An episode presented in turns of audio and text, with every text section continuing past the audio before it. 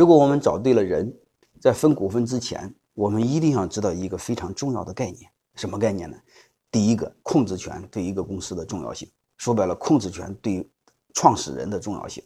如果你们有好几个创始人，就是第一创始人或者是公司的发起人的重要性。说白了，一家公司必须有一个主心骨，必须有一个人控股啊！你说好几个人控股可不可以？不可以。平分可不可以？不可以。然后有机会我会详细的给大家讲。所以你们一定要明白，控制权对公司非常重要。就是你们不管怎么分，一定要关注对公司的控制权。如果控制权和股份产生冲突啊，正常我们草根创业，你就理解为你的控制权和你的股份是一样就好了，好吧？但是我有机会我会给我给大家多讲，控制权和股份本质上是没有关系，控制权代表你的利益，股份不代表你的利益，所以两个宁选一个，选权利而不要选股份啊。但是我们刚开始创业分股份的时候。一般是你有多少股份就有多少钱，你你可以这么朴素的理解，好吧？但是不管怎么着，你注意，就是你的第一创始人一定要控股，啊，保留控制权。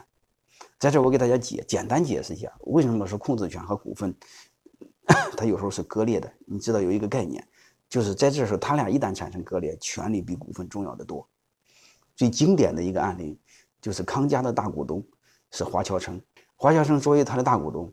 他就嗯弄了很多别墅卖给康佳的高管，但是他用很高的价格卖给高管。如果很高的价格卖给高这个公司的高管，卖给公司，卖给康佳吧。然后我问你一句话：康佳的利润跑哪去了？跑到大股东身上去了。如果跑利润都跑到大股东身上，我问你，小股东还能分着红吗？小股东也分不着红。问他为什么康佳非要买他的这么贵别墅还要买呢？因为他是大股东，他说了算。他是控股股东，他说了算。所以通过这个案例，我就想告诉你，你会发现，你作为小股东，虽然有股份，你你也保证不了你的利益。利益被哪了？谁控股谁拿走了利益。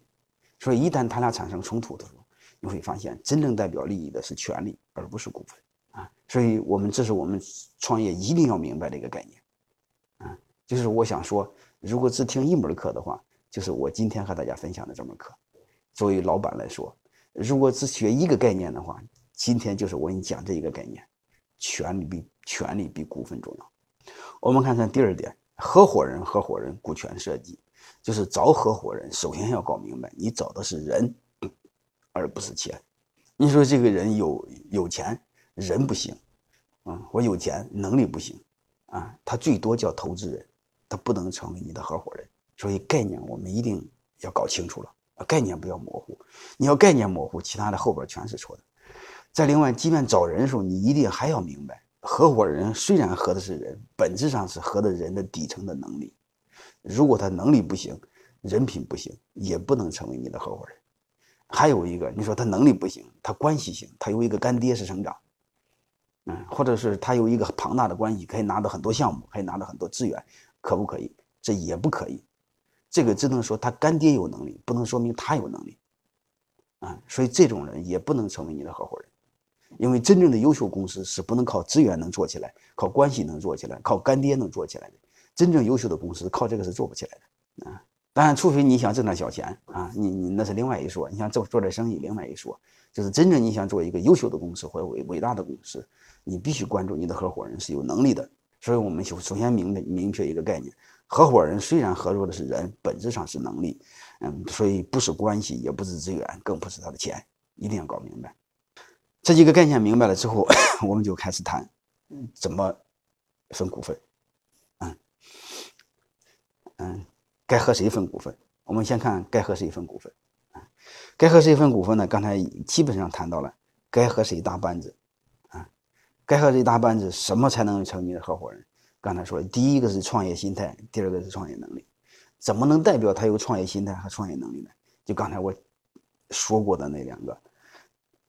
出力 和出钱，出钱好解释，真金白银。怎么验证出力呢？是专职，不能兼职。啊，还有刚才我说的有共同理念、共同价值观、共同能力互补、性格互补等等等等，那是都可以参考。啊，不管怎么着，找合伙人一定要找这样的人。